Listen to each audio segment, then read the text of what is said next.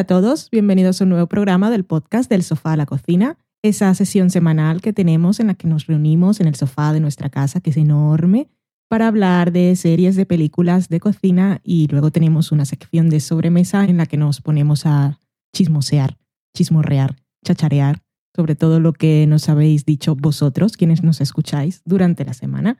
Yo soy Valen y estoy aquí con Dani. Hola Dani. Hola, ¿qué tal?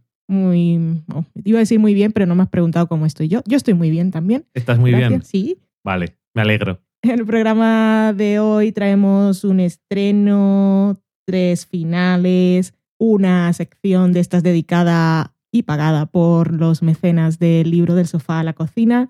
Traemos una película que está de estreno en España, que es The Invitation, alguna receta supongo, y como ya habíamos dicho, la sobremesa dejamos así en misterio como si no supieras ya por el título y por el resumen del episodio de qué vamos a hablar. Sí, eso es. Somos gente muy misteriosa. Pero vamos a ver qué nos depara el menú de hoy. Es un menú de gustación. Como siempre. van en serie.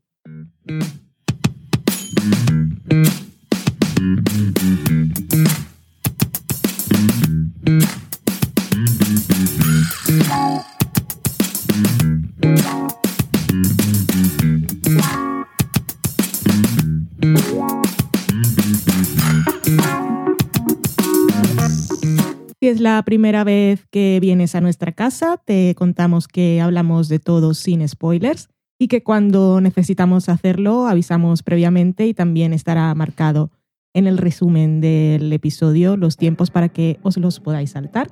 La primera serie de la que vamos a hablar es un estreno, es del canal Stars y se llama The Girlfriend Experience.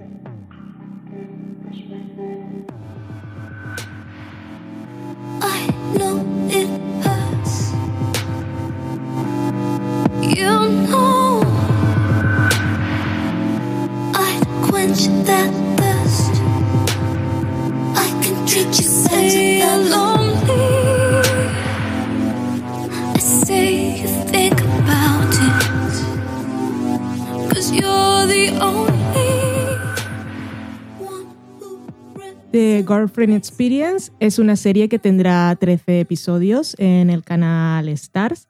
Es la adaptación para televisión y en cuento largo de una película del mismo nombre del director Steven Soderbergh, que está catalogada como un drama experimental y nosotros, por cierto, no hemos visto, es de 2009 y aquella estaba protagonizada por Sasha Grey. Para esta adaptación, el señor Steven Soderbergh ha contado con Lodge Kerrigan y Amy Seimetz, que ella, por cierto, tiene muchos seguidores. Nosotros no conocemos su obra.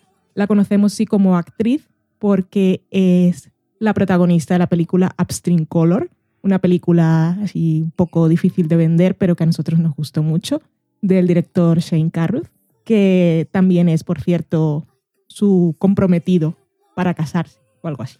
Fiancé, que llaman. Y está protagonizada por Riley Keough, que por cierto y como curiosidad es la nieta de Elvis Presley. Fíjate. Hija de la propia Lisa Marie. Acompañando a Riley, que interpreta el personaje de Christine, tenemos también a Marilyn, Marilyn Raxbook, Raxgoop. Bueno, es la, la nerd de 24. ¿Era nerd? No era nerd, ¿no? Era la informática, ¿no? O algo así. Bueno, por eso se me quedó así la idea. También está Caitlin Shale, que interpreta a Avery. Paul Sparks, que es el señor escritor de biopics en House of Cards. Y también tenemos por allí a la propia Amy Seimetz, que interpreta a un personaje también en la serie. ¿Y de qué va The Girlfriend Experience? Pues va de la historia de Christine, Christine es una chica joven que estudia Derecho, le interesa el tema de las patentes y está haciendo una pasantía, es becaria interna, en una famosa firma exitosa. ¿Una qué está haciendo? Pasantía. Eso creo que es término de becario en Colombia. Sí, yo no lo había oído en mi vida eso. Bueno, también he dicho becario e interna, que interna tampoco existe, solo en Estados Unidos que es interno, no sé qué. Bueno, en fin, os hacéis una idea. Está trabajando por poco dinero para aprender mucho en, una, una, firma de abogados muy exitosa que se especializa en el tema de su interés, que son las patentes. Em, Sabemos de Christine eso, que está estudiando, que está trabajando, y conocemos a su amiga, que es Avery. Avery trabaja como chica de compañía de alto standing en un servicio que es conocido como The Girlfriend Experience, porque lo que ofrecen a cambio, por supuesto, de dinero es, aparte de el sexo, que no siempre debe estar, pero suele, ofrecen una relación un poco más íntima. Así que, tal como lo describe Jacqueline, que es la señora que se encarga de gestionar las reservas. No la llamaremos Madame. pero sí es una Madame. El perfil de los clientes son hombres blancos de edad media con mucho dinero que están aburridos, tienen problemas, son viudos o simplemente les apetece estar con alguien para hablar, qué cosas más raras, y contarles un poco su vida. Avery trabaja en esto y Christine entra también y lo hace básicamente porque le apetece. De Christine sabemos poco en los dos primeros episodios. Todo lo que sabemos es por descripciones que hace la gente de ella. Es un poco como Isabel Archer en Retrato de una Dama, que todos los personajes están siempre hablando de ella. Pero sí, cuando está en la entrevista eh, para el trabajo, alguien dice, parece que le interesa mucho lo que hace, otro dice, sí, no está mal la gente siempre está, se está refiriendo a ella como es muy guapa, es muy inteligente, pero de ella que nos cuente sabemos poco. Solo a partir del tercer, cuarto episodio empezamos a intuir a través de las conversaciones que tiene con sus clientes, que no siempre son honestas, porque ella es un personaje, pero si vamos sabiendo alguna cosa. Lo que sí sabemos de ella es que es una mujer que le gusta el sexo, pero que lo ve también como una situación de poder y que le gusta tener el control.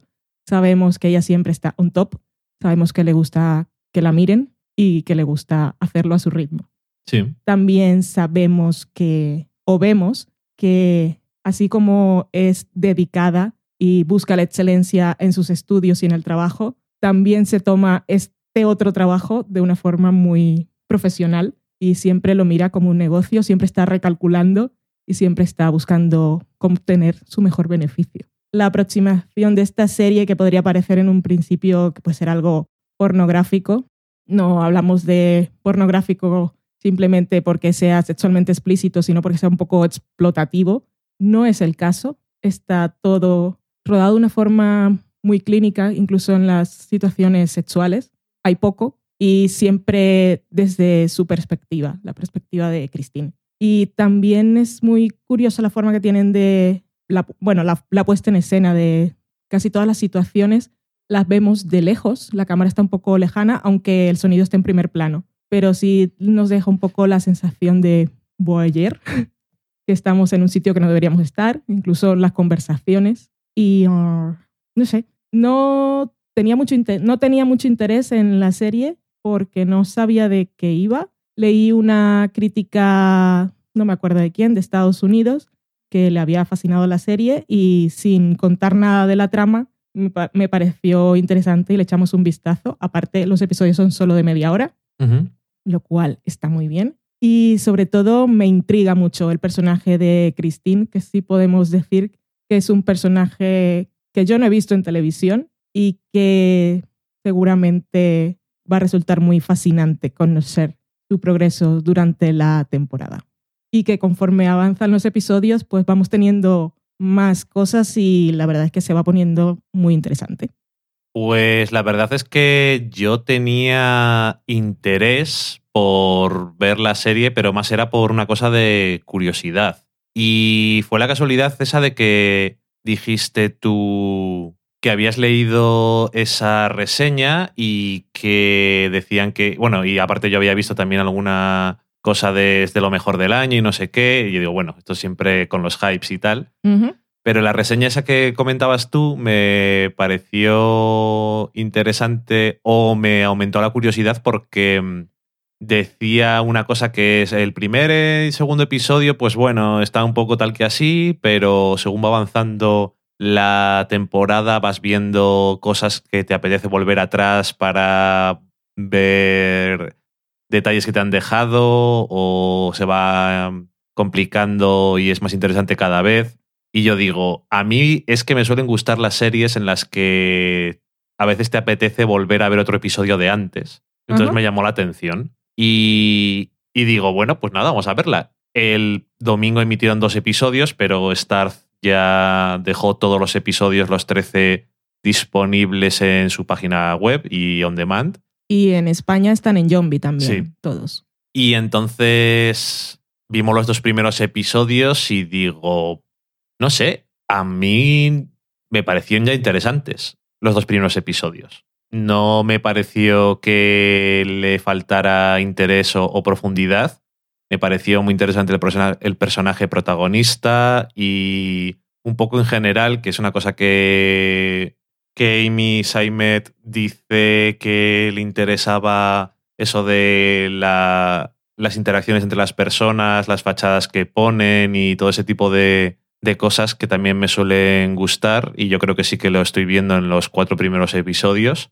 Y mm, me ha parecido curioso porque, como has dicho tú antes, es solo duran los episodios, vamos, media hora, no llegan a media hora, como 25 minutos. Y es raro porque esto antes era el formato de la dramedia y esas cosas que no voy a decir que inventó, pero casi es como un formato suyo de Showtime. Sí. Y el caso es que esto es básicamente un drama durando la mitad de lo que suelen durar los dramas en HBO, en Starz y en los canales de cable premium americanos. Y me ha parecido curioso porque sí, se me hacen muy cortos. Sí. Y también me parece que está montada la serie de una forma que tiene escenas a veces muy cortas y muy yendo a lo que quieren sacar de esa escena. Y porque la vida de la protagonista de Christine es bastante ajetreada. Podríamos decir que no tiene tiempo a sentarse a hacer binge watching de cosas, precisamente. Y es un poco como superheroína con el tropo de siempre cuando está en su vida cotidiana, bueno, cuando es Christine, eh, siempre va con el pelo recogido. Y Sí. siempre que es Chelsea o siempre que entabla una relación sexual con alguien, se suelta el pelo. Se suelta la melena. Vaya pelazo que tiene, por cierto. Sí, hay que decir que Supergirl tiene más tiempo libre que Christine, que supongo que no tengo que preocuparme tanto por lo realista que pueda ser Supergirl, pero debería tener menos tiempo libre para todas las cosas que tiene que hacer. Pero bueno, que The Girlfriend Experience, como dices tú, no hemos visto la película y yo francamente no sé si está bien o no porque no tengo memoria. De todas formas, eh, es de hace siete años la película ya. No sé si se oirá de fondo en algún momento los truenos. Está el día estupendo. sí. Bueno, espero que no.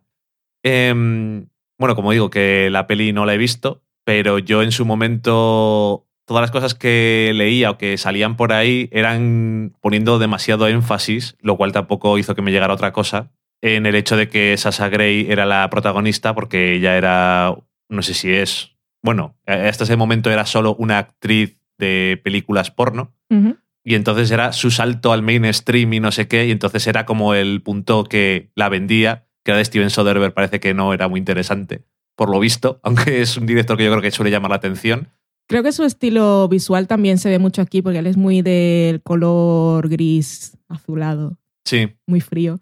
Y por cierto, había leído en alguna parte que casi toda la iluminación es natural, que no estamos hablando de Revenant que, que rodaban al aire libre con, a la intemperie y el sol, sino que no, mm, no hay muchos focos o no hay. Generalmente si están en oficina es la luz de la oficina y la foto que ponían para ejemplificar esto es una escena en la que estaban ella, eh, Christine y Avery y estaban iluminadas por la luz de un móvil solamente.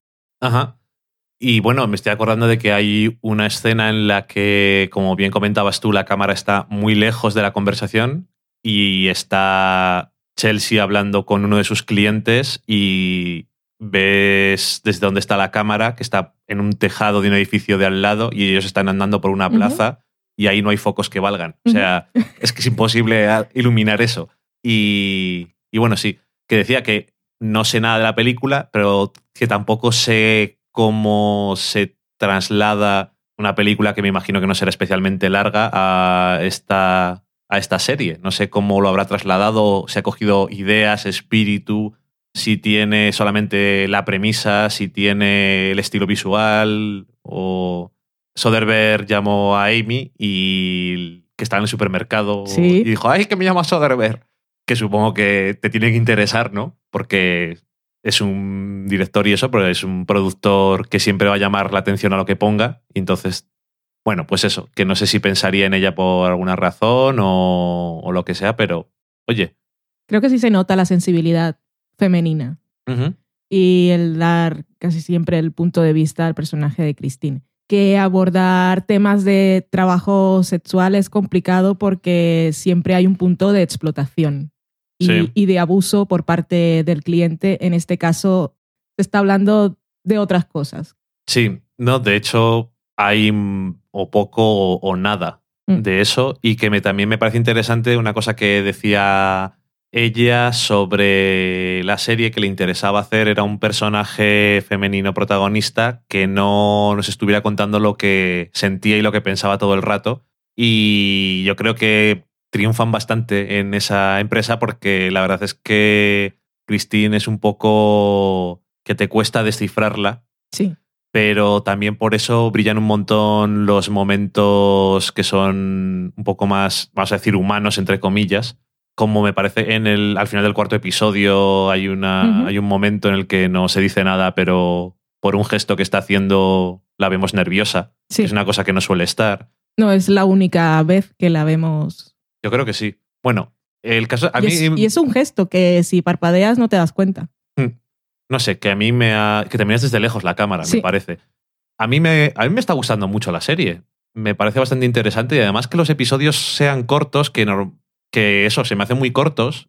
Y cuando se termina la temporada, si me sigue gustando bastante, me dará un poco de pena. Pero le da también un, un estilo propio. No sé exactamente cuál es, qué es lo que le aporta eso, pero se digieren muy bien. Pues nos ha gustado. Y de la protagonista que solo había dicho que era nieta de Elvis Presley. Es que eso llama la atención Si siempre. habéis visto Mad Max, eh, la última, que nunca sé cómo se llama, la Fury de Tom Road. Hardy y Charlize Theron, eh, ella era una de las mujeres del Immortal Joe, la pelirroja. Immortan. Inmortal había dicho yo. pues ese. Pues ahí queda nuestra recomendación de esta semana, para mí bastante inesperada. Sí, no, la verdad es que yo eso, partía de un poco de curiosidad, luego un poco más de curiosidad, pero estaba preparado para que me pareciera algo que no, tendr- que no me apeteciera seguir. Y me, ha, me han gustaron los dos primeros, me han gustado los cuatro primeros en general. Yo creo que cada vez gana más. Además, no sé por dónde va a ir la trama exactamente y me interesa saberlo. Recuerdo que hablé de Shane Carruth al principio, porque estaba hablando de Amy, que era su prometida para casarse. Eh, dije que hacía la música original de Eh, la no. serie. Y Es que, pues eso. Bueno, pues sí, eso, que él hace la música original y que cualquiera que haya visto sus películas y conozca un poco de él, aparte de Upstream Color, está la otra película que es Primer, Primer, o Primer, primero. también vale, no es primero. I know, Ah, vale, me asustas. pero me gusta.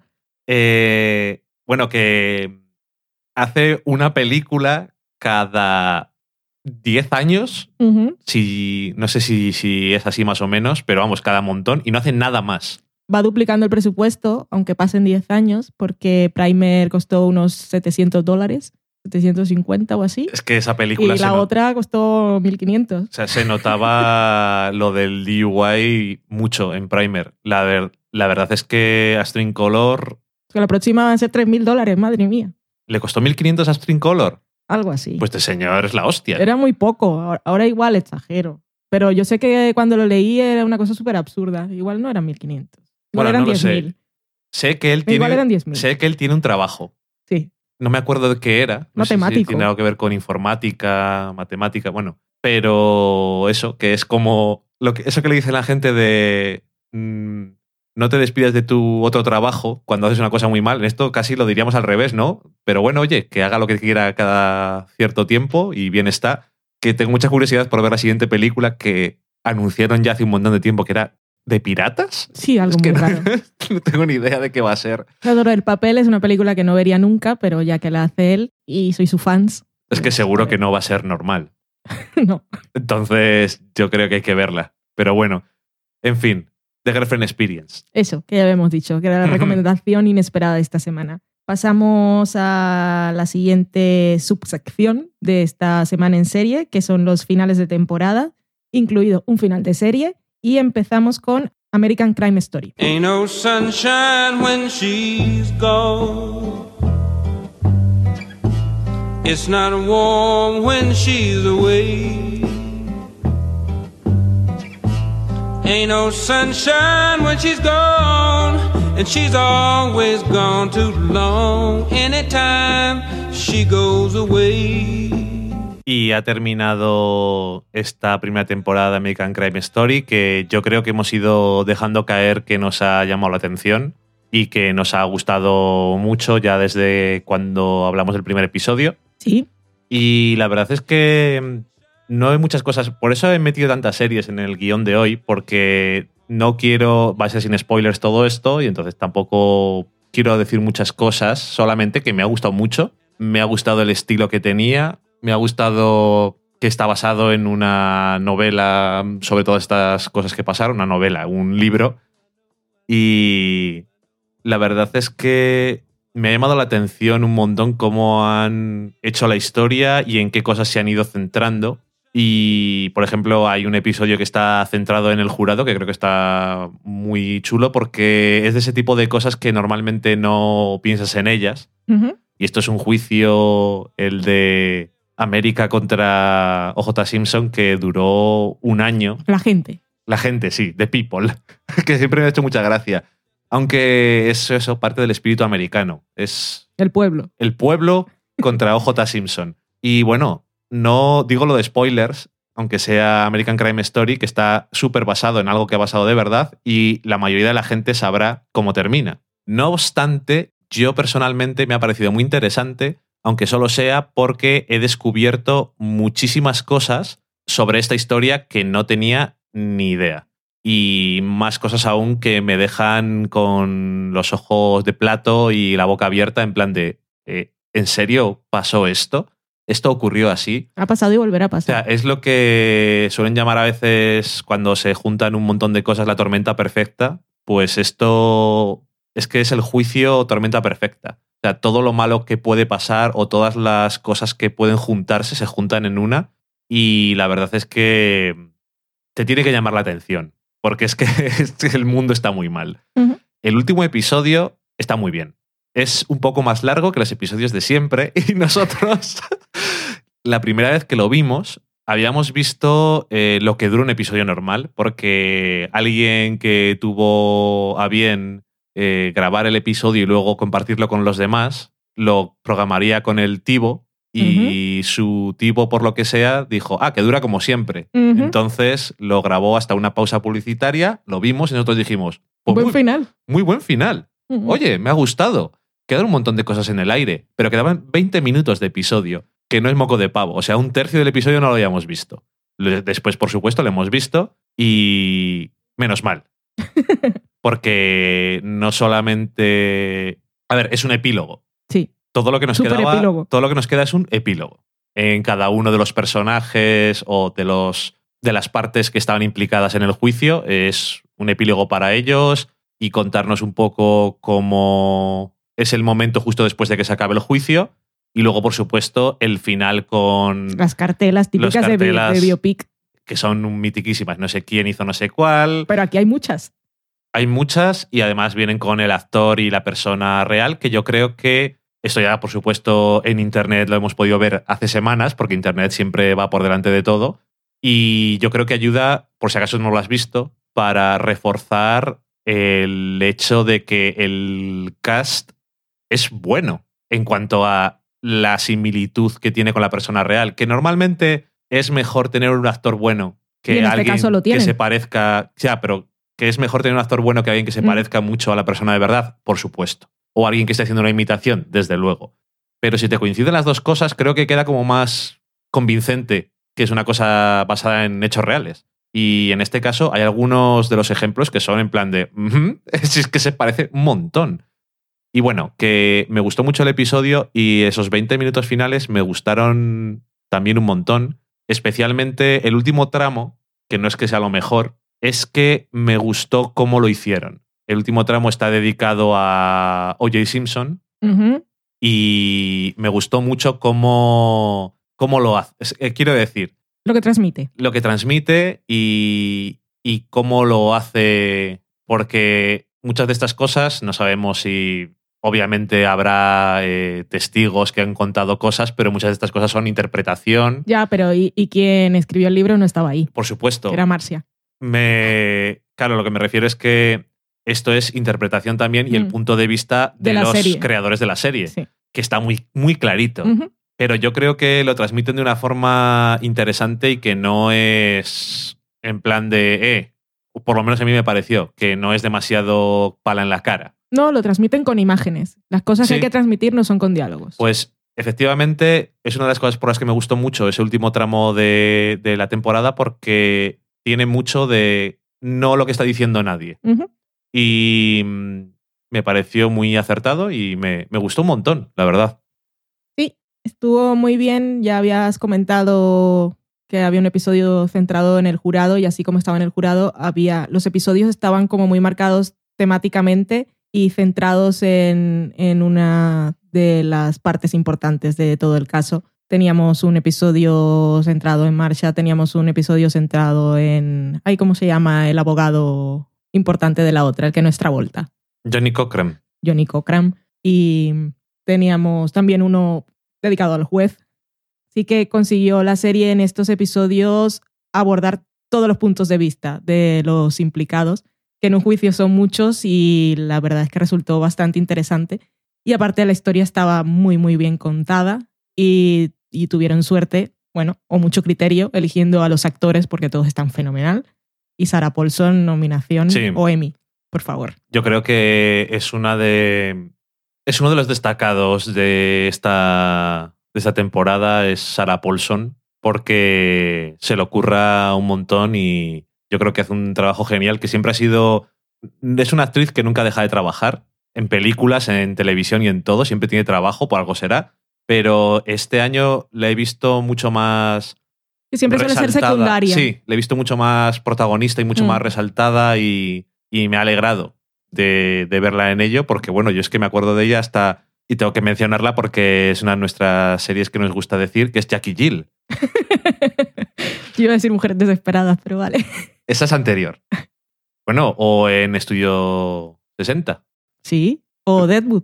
Bueno, en, o Deadwood. Es que en todos los lados sale y siempre en todos estos Siempre casos sale secu- te acuerdas. secundaria. Sí. Siempre. Pero bueno, ahí está. Bueno, y en American Horror Story también fue apareciendo, pero oye, que La segunda temporada, que era la mejor. Y luego también salía en No, la es- tercera. Sí, y- pero que no las vimos, pero que la segunda. Mm, sí. Sí. Bueno, que, que ella está muy bien. Y que ojalá, lo que dices tú, la nominen a algo. Me da igual. Ah, Pero- mejor película. No, a ella. Sí, vale. Mejor película Sarah Paulson. Por mí, perfecto. El caso es que la reconozcan, que es una cosa que yo su- supongo que la gente se lo estará reconociendo ya, pero de esas cosas que te hace ilusión, pues porque lo vea más gente. Que la celebren un poco el trabajo que ha hecho. Muy bien. Pues allí está nuestro primer final de temporada, que en realidad es final de, de la historia, porque American Crime Stories era antología, así que la próxima va de otra cosa y creo que es del huracán Katrina. Sí, que me decepciona un poco, ¿Por qué? porque mm, ha habido una serie entera sobre eso. Ok. Y entonces, oye, no sé, que cuando lo llamas así American Crime Story, obviamente crime es muchas cosas, pero bueno, no sé, supongo que no querían hacer juicios y asesinatos de dos años seguidos porque es un poco así, pero bueno, oye, que igual tienen una cosa muy concreta que contar y, y bien está. Sí, también. Supongo que será diferente al punto de vista que escogió David Simon, porque... Los muchos puntos de vista. Sí, bueno, que eran muchos puntos de vista, pero siempre eran de los, los habitantes de, de la ciudad y, y el amor que tenían a la ciudad y, y la cultura. Era como un canto de amor. Sí, pero también hablaba sobre la, la gente que eran los, los que compraban los sitios para construir cosas, los políticos y la Sí, policía. pero como, como David Simon es tan de hacer el mural muy grande, eh, se, creo, bueno, que igual no, nos falta la última temporada de Tremé hablando de otra cosa. Sí, sí, sí. Pero, es que, bueno, eso es otro tema. Que supongo que American Crime Story también irá más por el lado político, que en este caso le queda muy bien lo de crime. Sí. Son los criminales. Ujú. Pues eso, acabamos con esta. Nos vamos a otro que sí es un final de temporada porque tendrá segunda y es Billions de Showtime.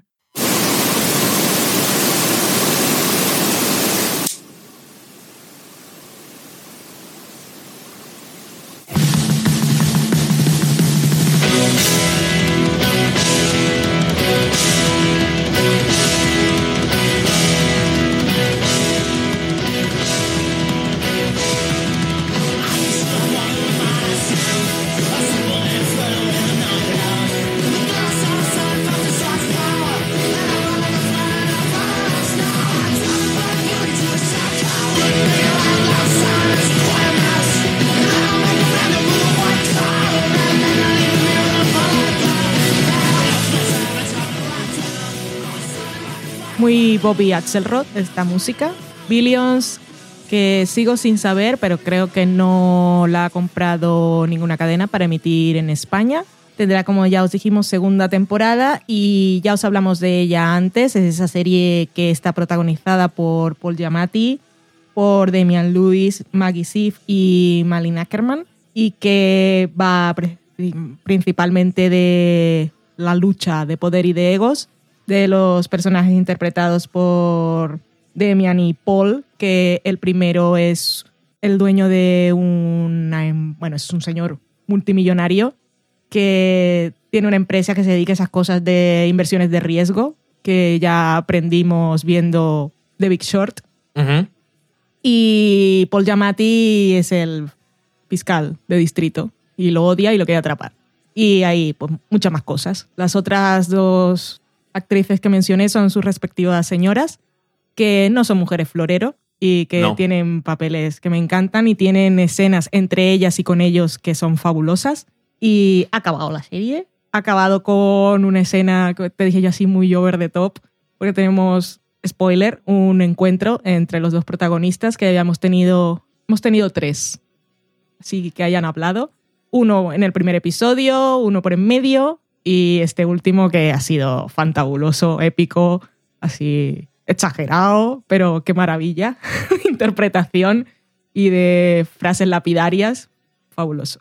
Ujú. Y ahí nos queda en el último episodio, pues esas cosas de siempre, de, de muy final de temporada, de frentes abiertos y, y a ver qué va a pasar. Pero a mí la serie me resultó muy entretenida durante todos, los durante todos los episodios y los vimos todas las semanas y las vimos los lunes, que era cuando nos los dejaban nuestros distribuidores gratuitos de episodios, esas personas que son tan amables del Internet. Un saludo para ellos. Y, y eso, me gustó.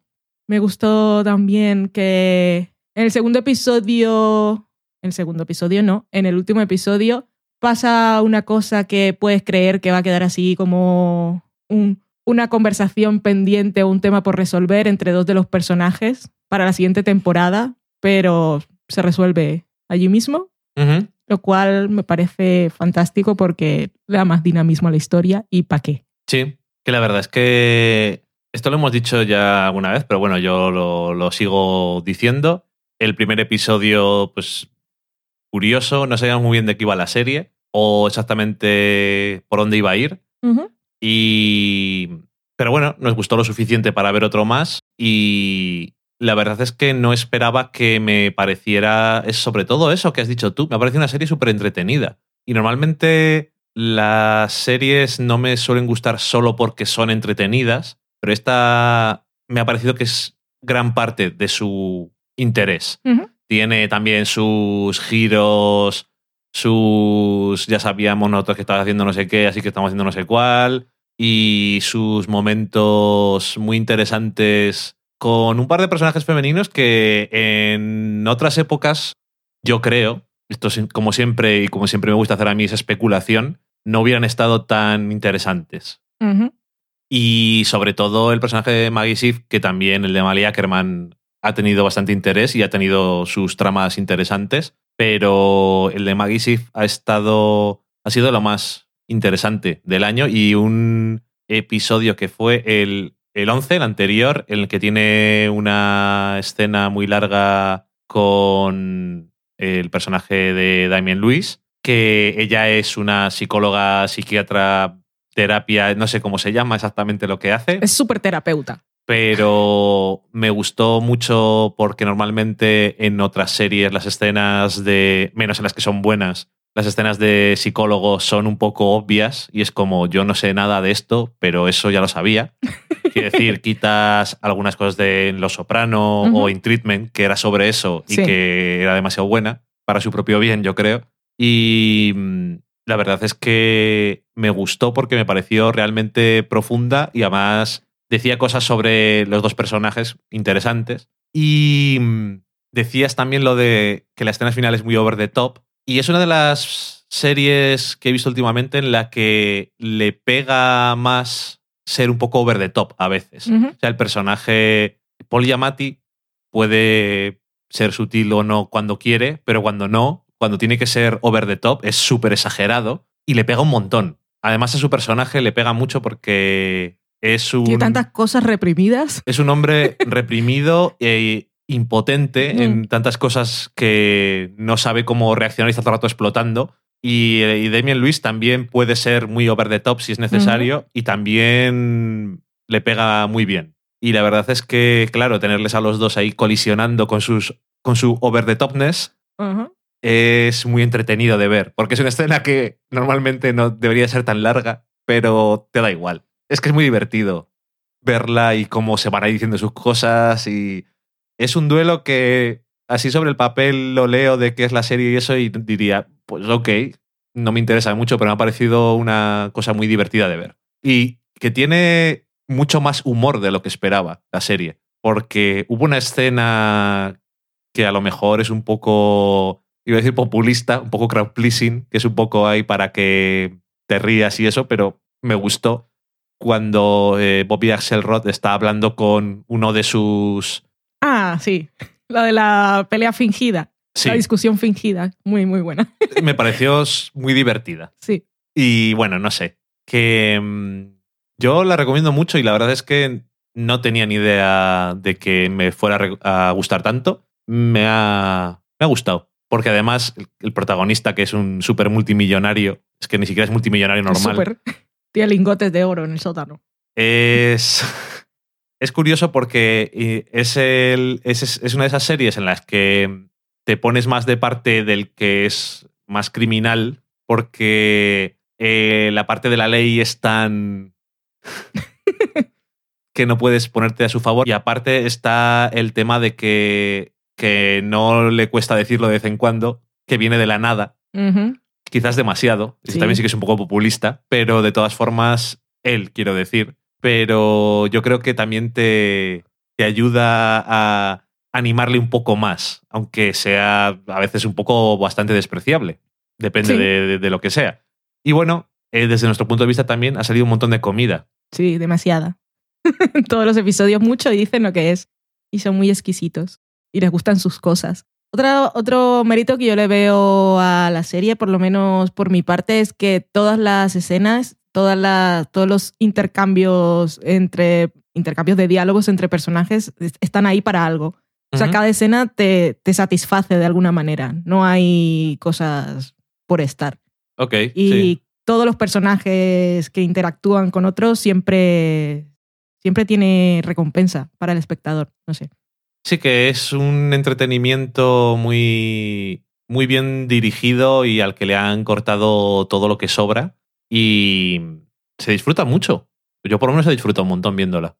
Así que si no la habéis empezado a ver, pues porque como no hay nada que ver nunca y no habéis tenido tiempo, si queréis un tipo de serie eso que sea pues muy entretenida, pero también con cosillas interesantes, yo pues, la recomiendo bastante. Otra recomendación, y llevamos tres. Pasamos al siguiente final de temporada, que en este caso es final de serie y tomó a todos por sorpresa, incluido a los creadores y a los actores, que es Togetherness.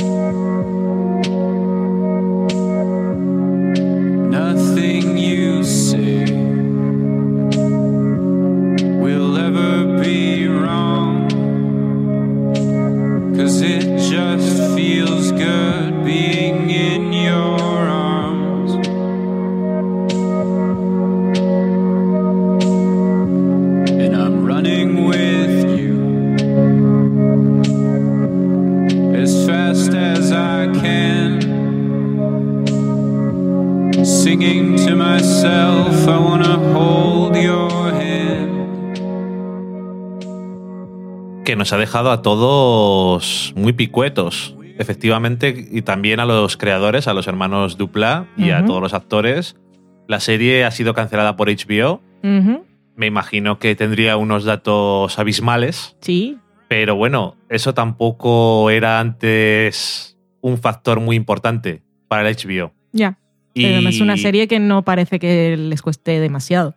No, no tiene pinta de costar demasiado. Es una serie muy indie y eso, y no parece que cueste mucho dinero. Igual por eso es un factor de riesgo. Es mejor hacer ca- eh, series caras para el HBO, porque si gastas ya demasiado en decorados y tal, luego los tienes que rentabilizar. Y en este caso, pues les duele menos. Yo los decorados de Juego de Tronos no sé si les reutilizan mucho, francamente. Pero bueno, bueno, ropas y esas cosas. ok. Bueno, no sé, que mm, la verdad es que me da pena por muchas cosas. Primero, porque me- la serie me gusta mucho. Y segundo, porque yo HBO, y ya llevamos unos años así, el año que viene se acaba Girls, y yo la veo falta de cosas especiales. Que yo sé ¿Lo está? Yo sé que eh, Juego de Tronos le funciona muy bien y tiene sus cosas de nombres.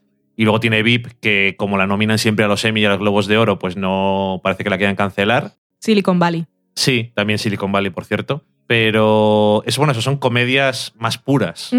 Y que Togetherness y Girls tienen momentos graciosos, no se lo va a negar nadie, pero van más sobre otras cosas. Y me da un poco de pena porque creo que voy a echar de menos ese tipo de cosas, pero bueno, por suerte hoy en día no hay carencia de lugares en los que haya series nuevas. y lo que no nos da HBO nos lo dan otros canales, que bueno, es parte de la razón por la que ellos están un poco o se han preocupado durante estos años de llamar un poco más la atención porque entre Netflix y demás plataformas y otros canales que se están animando más. Y Stars, que antes era Canal Caca y ahora hace cosas. y Star que era un canal de voy a hacer Boss que es un drama político y lo que salen más son las tetas. Que bueno en fin. Eh, que ahora siguen saliendo tetas pero de una forma muy diferente Con Porque otro punto de vista. Es muy curioso porque ponen Outlander y The Girlfriend Experience en la misma noche, me parece. Y bueno, y la otra serie que no hemos terminado ni siquiera de ver sobre las bailarinas, Mm. que era una miniserie, pero bueno. En todas ellas sí hay desnudos y cosas de esas, pero en ningún caso es la gratuicidad anterior. Bueno, Togetherness. em, también una pena porque ha tenido solamente ocho episodios, otra vez más. Quiero decir, no es una novedad. Pero claro, como se termina la serie, pues se hace todavía más cortito y da un poco más de penica. Entonces, bueno, ay, ¿qué le vamos a hacer? Em, sin decir spoilers ni nada. Termina la serie. ¿Qué tal? Claro, no estaban preparados para el final. ¿Se podría continuar la serie? Sí. no es en plan. Se acaba el episodio y dices, ah, bueno, ya está todo. Porque tampoco se trata de eso la serie, ¿no? Es de la vida de gente y La vida continúa. la vida continúa y les van continuando porque la vida es así. Siempre tienes problemas de una cosa o de otra y se ve una puerta abierta a unos problemas muy diferentes. Este año estaba muy marcado por el final del año pasado, porque yo creo que han sido las cosas que pasaron en el último episodio o a las que se llegaron en el último episodio de la primera temporada, son las que han marcado más toda la, toda la temporada segunda y cómo han ido evolucionando las cosas y cómo han conseguido darle a los conflictos de los personajes una vez más un interés y más allá de, de lo obvio, pues la verdad es que me ha gustado un montón. Ya hablamos, me parece que de los dos primeros episodios, cuando volvió, y yo creo que no defrauda la serie durante estos episodios. Y oye, que me da mucha pena. Voy a echar de menos a los personajes y el estilo de serie yo creo que sí que se queda un poco huérfano ya, aparte de en HBO en general, porque era un tipo de serie un poco diferente. Y bueno, ahí está. Acabado, les ha pillado por sorpresa, pero por suerte para nosotros que somos simples espectadores, la serie consigue dar un cierre. Como decías tú, podría continuar, por supuesto, pero ya que nos quedamos sin ella, por lo menos no, no deja todas las situaciones en el aire Pero creo que es algo que ya habían hecho ellos también en la primera temporada. Empiezan los personajes en un punto, tienen un viaje y acaban en otro diferente. Y aquí también empiezan como que de alguna manera resuelven los conflictos que se plantean en cada temporada. Y en este caso, pues obviamente te podrías imaginar que, que quedan cosas allí, pero las últimas escenas pues le da un cierre a los personajes y a nosotros como espectador, para no tirarle piedras a la HBO, que la HBO tirarle piedras a nosotros sería tirarle piedras a la tele y eso es tirarte piedras a tu propio tejado. Exactamente. Es un poco tonto por nuestra parte. Y sí, me da pena y la voy a echar de menos porque le había cogido cariño a los personajes y Michelle es que la voy a querer siempre. ¿Qué cara tiene esa mujer? ¿Cuánto transmite, por favor? Divina. La quiero mucho. La invitaremos a cenar. Te gustaría. Mm. Sí, con esa vocecita tan dulce, madre mía, es que es para abrazarla. ¿Pero el personaje o a Melanie Linsky? Es que yo ya no la tengo vista de otros sitios. Tenemos una película por ahí guardada en Netflix desde La hace veremos mil en años. Navidad. Es de Navidad, ¿no? Sí, pero ya han pasado dos navidades desde que la tenemos ahí guardada. La veremos. la veremos esta Navidad, cuando se acerque la época. Se nos ha acabado Togetherness, los pocos fans que, que había, pues seguro que le echarán de menos también. Nos vamos ahora al final de la semana en serie, que ya habíamos iniciado con la sección del intermedio, patrocinada por Daniel Roca, mecenas del libro del sofá a la cocina, que eligió como recompensa comentario mensual de una serie.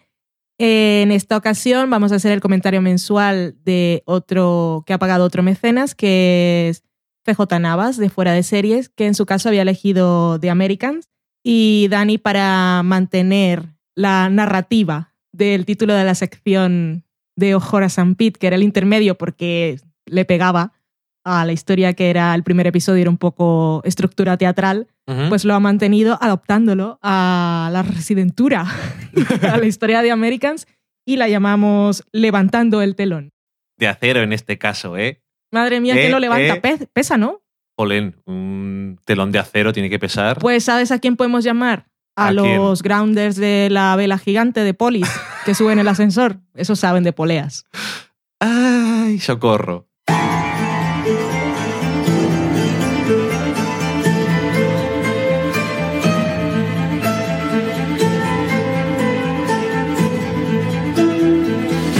No bailes. Pero hay que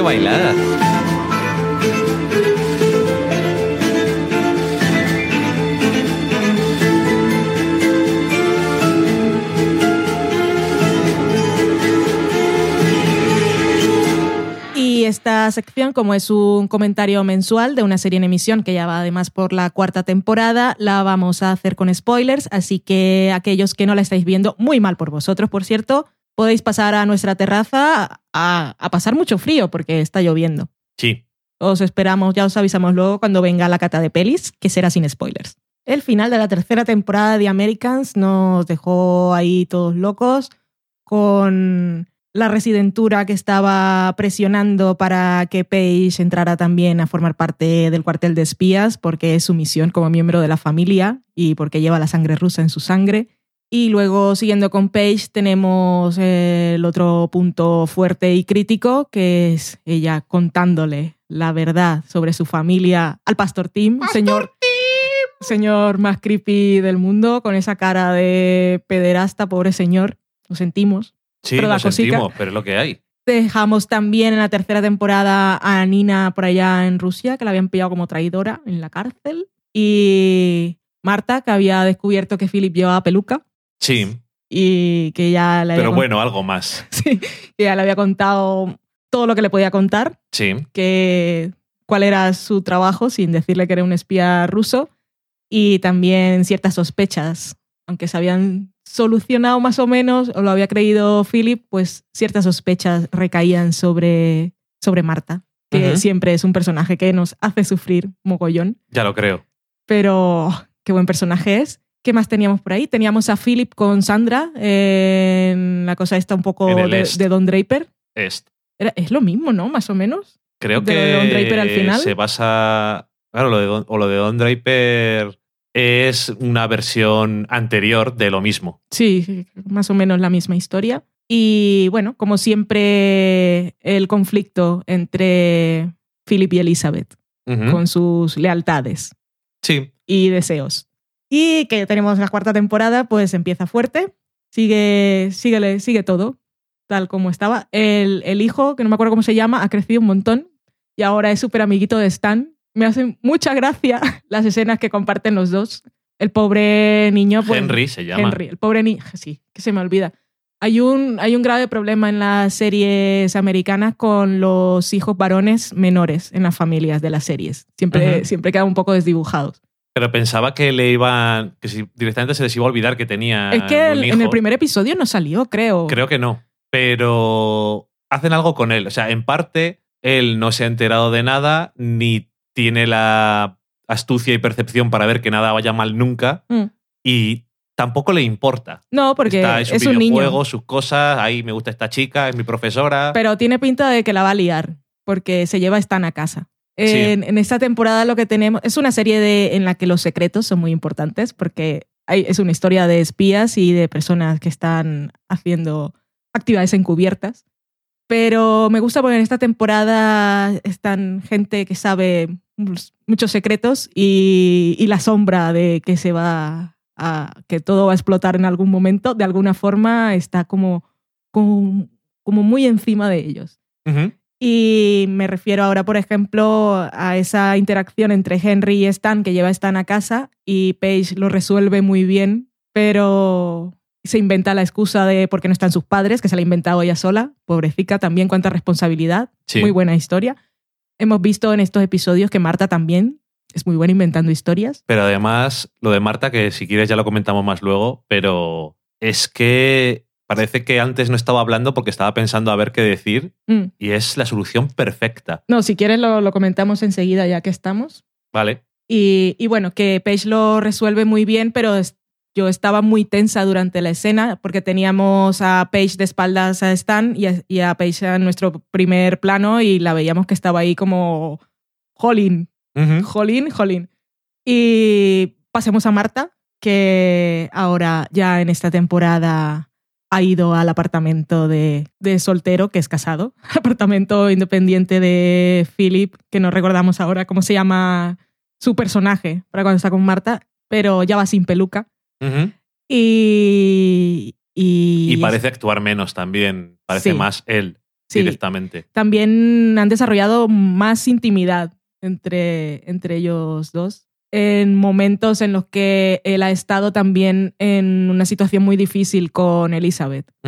Em, bueno, y tenemos a Stan y a su compañero de trabajo que están ahí con la sospecha sobre Marta y planean un momento distractor, que yo no me di cuenta cuál era el plan hasta que lo ejecutaron, porque pensaba que era simplemente que este la iba a invitar a cenar a ver qué tal, pero fui muy tonta. La idea era que supieran cuándo no iba a estar en casa para que Stan fuera a, a investigar De todas formas. que eh, tampoco sabía que estaba cuando estaba tomando las fotos pensé que era luego que las estaba haciendo con prisas y luego iba a ver qué había y no estaba haciendo como los scripts en los rodajes para mover cosas y luego volverlo a dejar como estaba exactamente raccord que raccord Pero que yo creo que esta cruzada y sospecha de Stan es de. eh, por Marta es suya, sobre todo. O sea, su compañero dice: Yo te ayudo haciendo Mm. tal cosa, la distraigo, pero después va a salir de esa cena en la que se inventa la excusa de que está viendo a alguien que está casado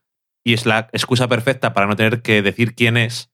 No pero es mucho más perfecta aún porque si llega el momento en que Stan la sigue y la ve con Philip Ah, bueno, eso ya es el es copón. que es maravilloso porque él está casado y entonces ya Pero ve que hay ella, que ella sospeche no lo sabe. ella no lo sabe, pero por eso es, es su- ella lo dijo porque se inventó muy bien la historia, pero para el objetivo de The. Americans, Que no sé si va a ir por ahí, pero si llegara el momento y como ya va sin peluca, a simplemente va a pensar que le está poniendo los cuernos a Elizabeth. Y por lo menos no con Sandra, que tiene el momento ese tan tenso Mm. que está ahí, que te voy a meter, Y que además lleva va- la bomba atómica en la camisa. que va con el, el arma biológica metida en el bolsillo y es como, socorro, por favor, que morimos todos. Que por cierto, eh, se presenta, me parece que en el primer episodio, todo el tema de las armas químicas, o biológicas, perdón, esta enfermedad en, un, en una pequeña probeta que el personaje de Dylan Baker que siempre está bien tenerle por ahí porque es un gran eh, actor secundario, como hemos visto en The Good Wife, por ejemplo, pues está siempre presente la tensión de no sabemos qué hacer con ello, tenemos que deshacernos de esto y mandarlo a donde hay que mandarlo, porque cada vez que lo tenemos encima es un peligro para nosotros. Y al final, en el cuarto episodio, en el fondo, se cierra el arco, entre comillas, un poco, de la amenaza que tenían con todo ese episodio botella para ellos dos. Sí. Porque me gustó un montón que es un episodio embotellado para ellos, pero la vida sigue. Y muy literalmente porque tienes eso, el problema de Martha que está llamando. Oye, Ellos están inaccesibles. si no me dices no sé qué. que, que Marta ahí también tiene un momento muy bien porque se da cuenta, igual me están oyendo. Sí. Es, Y muy entonces grande, empieza sí. ahí a pensar cada palabra que dice para que al otro le quede claro, pero que no sea muy sospechoso y habla muy lentamente. No hace falta que lo discutamos ahora mismo los detalles por es. teléfono. Eh, en fin, es que es, mm, es muy fuerte y claro, tienes también incluso eh, el momento que tiene la escena en la que le cuenta que fue él el que mató al Sí. informático y es lo que es eso de... Lo hice por ti. Y Marta pues no está muy contenta precisamente con esas cosas Normal. pero oh, normal, pero bueno, que es siempre es un personaje que te tiene súper tenso y a mí me mata. Yo calculo que a pesar del informe positivo sobre la cena, eh, Stan no va a parar. Y por más que no encontrado absolutamente nada, una pistola, que por qué no una mujer que vive sola, va a tener una pistola, una especie de Kama Sutra, que es como, ok, Que eso, si alguna vez descubre a Philip, dirá, hey, pues se entretienen. se entretienen. y, en fin, que yo siempre sufro con ella porque es un personaje que me acuerdo que al principio de la serie era como, ok, está ahí y es uno de esos, una de esas fuentes que está trabajando, pero se ha convertido en tanto más y en algo tan importante, aparte de para el desarrollo de la trama y las cosas que, que descubre o que les da a ellos como espías, las cosas de ella como persona, que me parece genial. Todavía me acuerdo de la boda, es que es un momento mitiquísimo. Pero bueno, que ahora que decía lo de Philip, que me estaba acordando de, de varias cosas que decías tú al principio, que siempre pues, ha tenido el conflicto este que Elizabeth eh, tenía una postura muy diferente a la de Philip en cuanto a ciertas cosas. A veces se nos dejaba o se nos ha ido dejando siempre caer que Philip no le importa mucho el mundo capitalista de los Estados Unidos y sobre todo ahora que tiene hijos, eh, lo ve de una forma diferente, como si tuviéramos que criarles en la Unión Soviética, yo creo que vivirían peor. Y Elizabeth siempre ha sido mucho más fiel a- y más seria en su Sí. trabajo, pero este año a mí me está dando la sensación de que es, está cambiando la postura de ella un poco y se está suavizando. Porque desde el punto de vista de, de Philip, yo lo creo que lo tiene que estar notando de cuando le pregunta por Est, no se cabrea ni nada, Sí. sino le pregunta cosas y si puede ir ella. Y ahora cuando habla de sus hijos, lo habla, habla de una forma distinta. Y desde luego ya su relación no es la que tenían al principio, que lleva en cierto momento a que vivan en, en lugares distintos y cosas así. Y la verdad es que está muy bien. El último episodio que tiene ese momento de si me muero, críales aquí, que es lo que tú quieres. Sí. O sea, es una, ese tipo de cosas que antes jamás hubiera dicho. Y no sé, no sé si decir, me alegro de verla llegar a eso o no sé qué es exactamente. Y Philip que está en un momento, está muy americano porque está con unas ansiedades y unas cosas, se va al Est y recordando el pasado y cosas que hizo. Bueno, en su caso no es tan suave como lo que dice de le pegué a un chico, Sí. sino que mató a otro A pedradas. mató a pedradas en la cabeza a un chaval que iba a pegarle y a robarle la leche que llevaba a su casa. Es que tenía una pinta bastante horrible la Unión Soviética en esa escena. Y, y sobre todo yo creo que en el caso de Elizabeth, que también en el cuarto episodio la vemos con el flashback a su infancia, la veo que desde que el año pasado ve a su madre antes de que muera, Sí. que le dicen, ha tenido una conexión diferente con su maternidad y. con Paige, que al principio era mucho más de, pues por supuesto que se lo contamos, pero para que acabe siendo un agente de la KGB Sí, y sí. ahora yo eh, no lo veo tan claro. Y Paige es otro personaje que me parece que ha cambiado un montón o ha tenido un punto muy curioso y es que el año pasado estaba todo el rato sospecha, adivinar cosas y llega al final, le cuentan las cosas, se lo cuenta al pastor Tim. Ay, pastor Tim. Em, y entonces en el momento, pero incluso antes de que eh, le cuenten que el pastor Tim se lo ha contado a su mujer, que según dice Page, no deja de hablar y de decir cosas que no tiene que decir Sí. de los demás, por lo tanto también lo dirá de ellos, ha pasado a estar preocupada por Sí, sus padres sí. un montón y ya no está como enfadada o preocupada por qué es exactamente lo que están haciendo, sino si les va a pasar algo. Claro, ahora ya se siente responsable. Se siente responsable y aparte es eso, y después de, entre, bueno, no entre comillas, después de la traición de su confianza por parte de Tim, no le hemos vuelto a ver es- eh, más escenas después de que él se enfrenta a él, así un poco, no se digas enfadada y tal, porque no nos conviene que se enfade, pero está muy decepcionada que se lo haya contado a alguien, aunque sea su mujer. Y sobre todo, pues eso, que no se lo, no se le puede dejar de decirlo de yo la he visto cómo suelta la lengua y no me mola nada este tema. Y no sé. Ese que- tema está complicado ahora. Sí, está complicado. porque había salido la propuesta de Gabriel, de acabemos con él, que Elizabeth estuvo de acuerdo, que luego con todas estas cosas pues han decidido que no, han dado la orden, petición, por favor, ruego por teléfono que no sigan con esto y Gabriel dice, vale, pero es que ahora la residentura ya sabe, nuestro control sabe, que él sabe, Tengo que venderles algo. que le voy a vender, volvamos a lo que estábamos hablando antes. Page, que tiene que entrar en el sistema. Exacto, porque habían dejado eso un poco de lado o lo habían retrasado, lo inevitable, llámalo X, Mm. y ahora están pidiendo favores, por lo tanto van a tener que ceder más cosas. Y que también es una cosa que se cierra un poco en los primeros cuatro episodios, es la trama de que se lo ha contado el pastor Tim y ellos preocupándose de que van a tener que matarle, eh, como dices tú, Elizabeth, es como, hay que matarlo, si es que no nos queda otra, o eso, o huir, Luego estaba, vamos a trabajarlo. Sí, y es en lo que se han quedado que me parece francamente complicado. Ujú. Ya se lo dice también Gabriel, que eh, va a ser demasiados problemas y dicen, pues, ¿y qué, Uno qué- más. qué novedad? O sea, estamos todo el día metidos eh, hasta el cuello y, y que no sé cómo va a acabar esto, pero claro, eh, lo que dice Philip, claro, tenía, tenía mucho sentido, porque antes de que dijeran, les dijeran el plan de os vais a ir de vacaciones un fin de semana y cuando volváis va a estar muerto, que esa es- era mi solución para que eh, Paige no sospechara de sus padres, pero como bien dice Philip, iba a saber que había algo. Nuestra hija no es tonta, es nuestra hija. A ver, Elizabeth, si te vas a jugar los bolos y eres la mejor, ¿qué esperas de nuestra hija?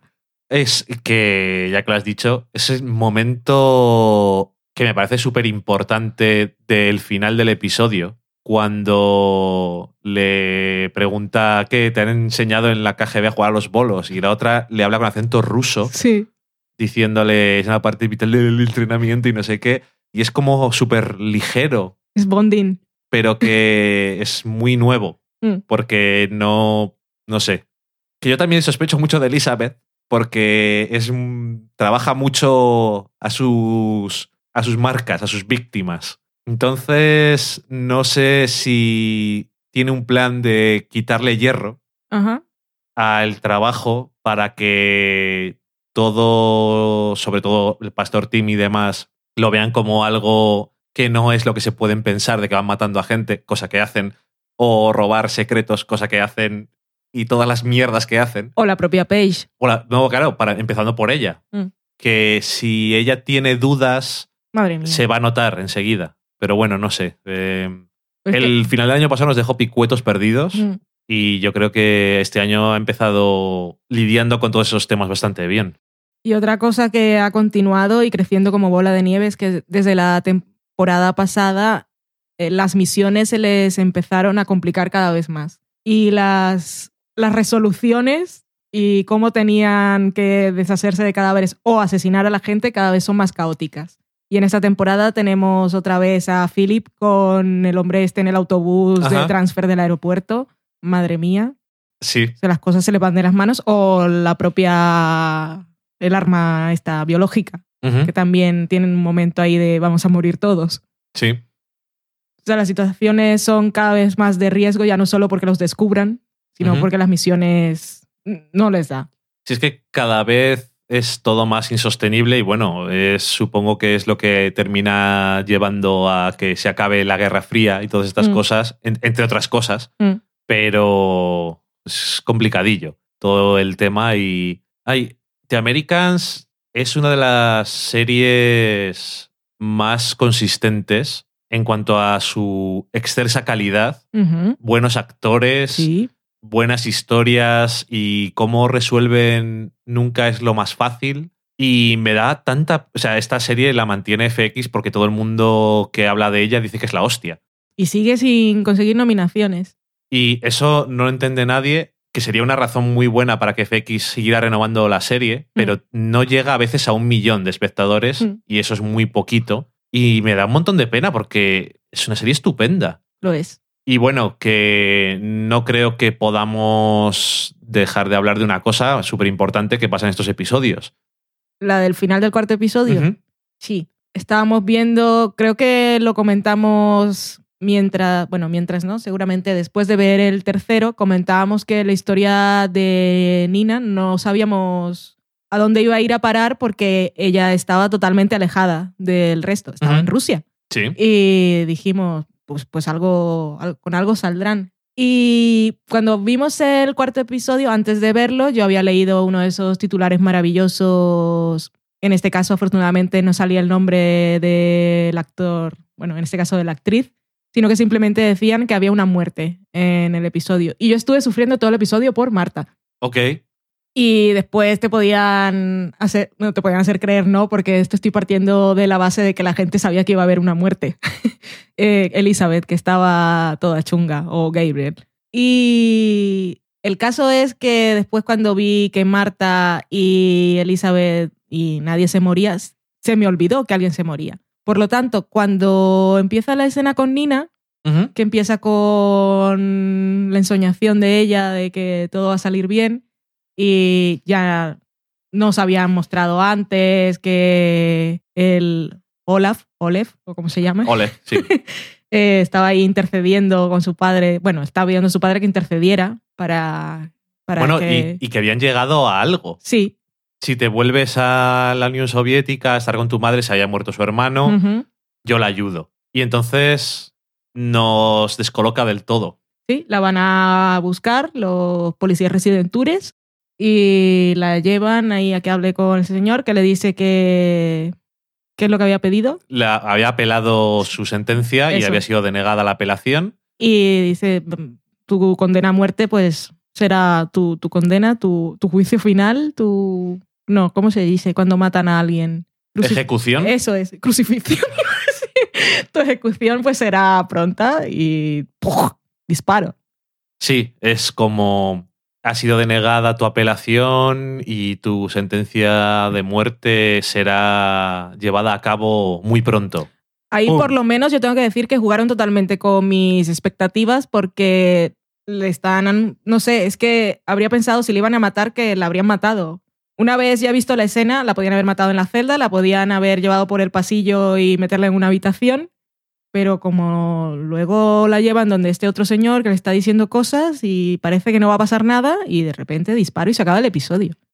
Es una de esas cosas que hace de Americans que hace muy bien. Y ahora, claro, está el tema.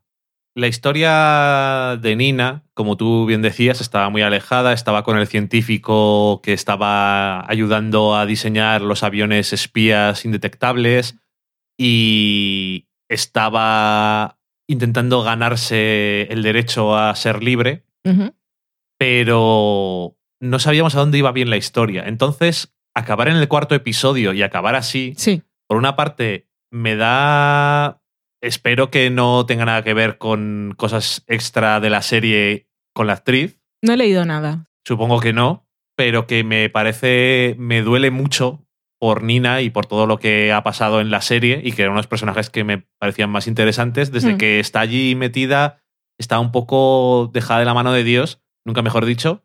Y o bien, ya que esto está pasando en el cuarto episodio, esto se va a convertir en historia de Oleg y va a haber otras cosas diferentes allí en la Unión Soviética y en la Residentura, que este año no ha salido demasiado, ha salido al principio un poco, que tenemos ahí al jefe de la Residentura que no está muy contento con esta mujer que la han llevado allí. ¿Y de qué está haciendo? Secreto. Pero yo soy el jefe, secreto. No lo puedes saber. Socorro. ¡Ah! Porque habla como China. Secreto. No, no he dicho eso. No he dicho eso. Bueno, pero que eso, todo el ángulo ruso, quitando que nuestros protagonistas son rusos, que es un poco, a veces se te olvida. Son de Americans. Eso, pues no sé cómo va a evolucionar ni hacia dónde nos va a llevar la historia o si es que piensan que la parte de la residentura les daba menos juego ahora, que yo creo que estaba bastante bien. A lo mejor es que han visto, eso está basado en cosas que han pasado de verdad ligeramente y en ciertas cosas que sabe uno de los creadores de la serie que era agente. Entonces, a lo mejor es la conclusión lógica de las cosas y entonces no querían ser muy fantasiosos. Ya, pero esto tiene que ser detonante de algo porque Oleg Sí. le había pedido a su padre una prueba de vida. ¿Y ahora cómo se la va a dar? Entonces, no sé si. No sé qué es lo que ha pasado exactamente. Supongo que eso, algo más hay. Y luego yo creo que en la residentura ahí en Estados Unidos hay todavía tramas que no sé exactamente qué es lo que va a pasar, pero nos están dando muy pocas pistas. Y bueno, a ver qué pasa, porque es que quedan todavía dos tercios de la temporada, entonces no tenemos ni puñetera idea. Pero bueno, en fin. Y Oleg sigue hablando con Stan. O sea que por ahí tiene, tienen que sacar algo. Pero eso, que solo van cuatro episodios y cómo están las cosas. Socorro, emocionantes. Sí, Maravillosa serie, grandiosa.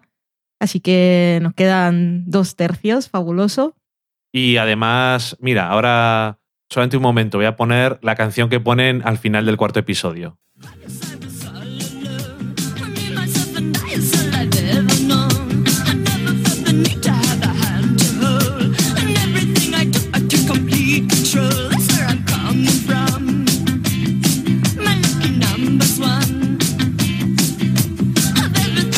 Ahí cuando están jugando a los bolos, que es una canción muy, como muy alegre Sí. para todos los líos que tienen en su vida y que me hizo, me hizo gracia. Que la canción se llama Lucky Number, además. Ajá. Y yo no sé quién coño tiene un Lucky Number, la verdad.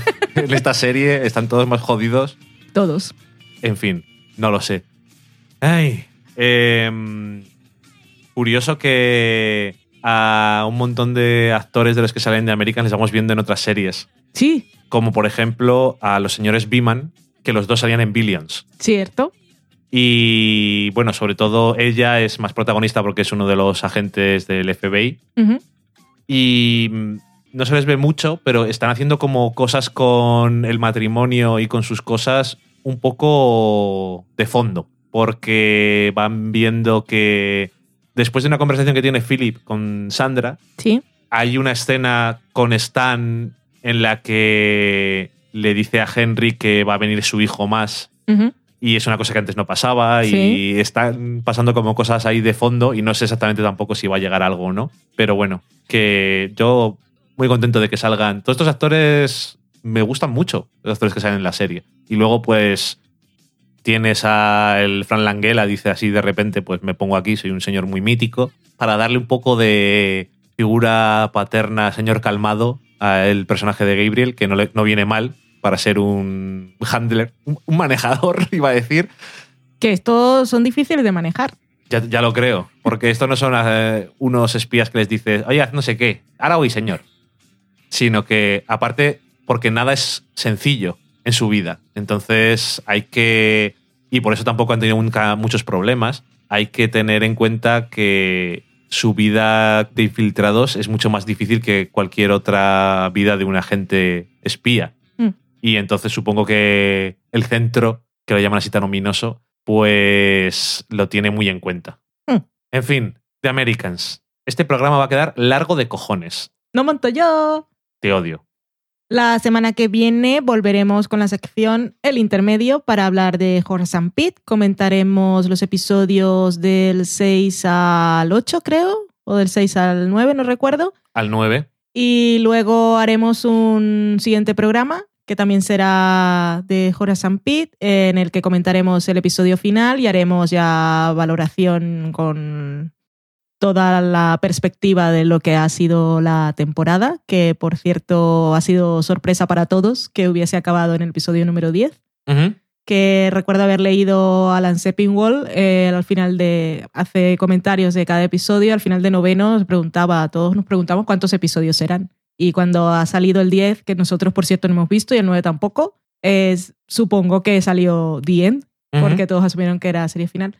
Por cierto, también leí una, un artículo en el que Louis C.K. estaba hablando de todas las deudas que le ha dejado la serie.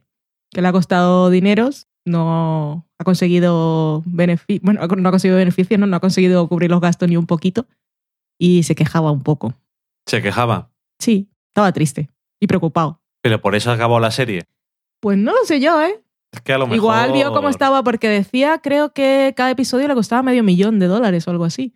Joder. Yo no pensé que fuera tan caro, pues no sé si actores o técnicos y tal. Bueno, le costaba una pasta y decía él que no es un hombre muy solvente, que tuvo que pedir préstamos que le parecía muy bien, pero igual decidió acabarla conforme vio que no, que no podía seguir endeudándose. Vamos, que se ve un. Se ha sentido decepcionado con la acogida del público. Mm.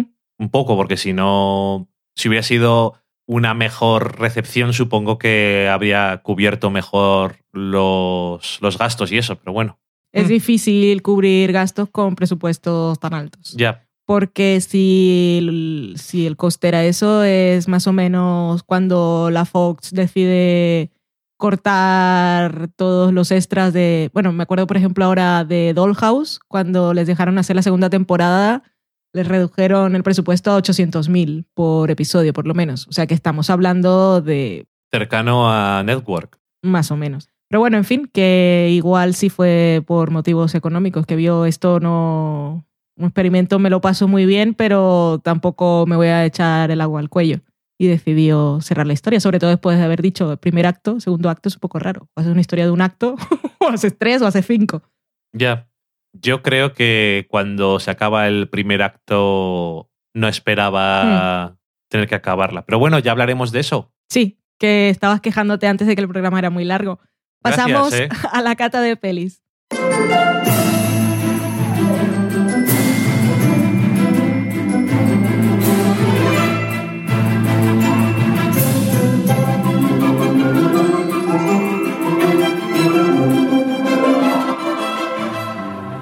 La cata de pelis de esta semana es la película The Invitation.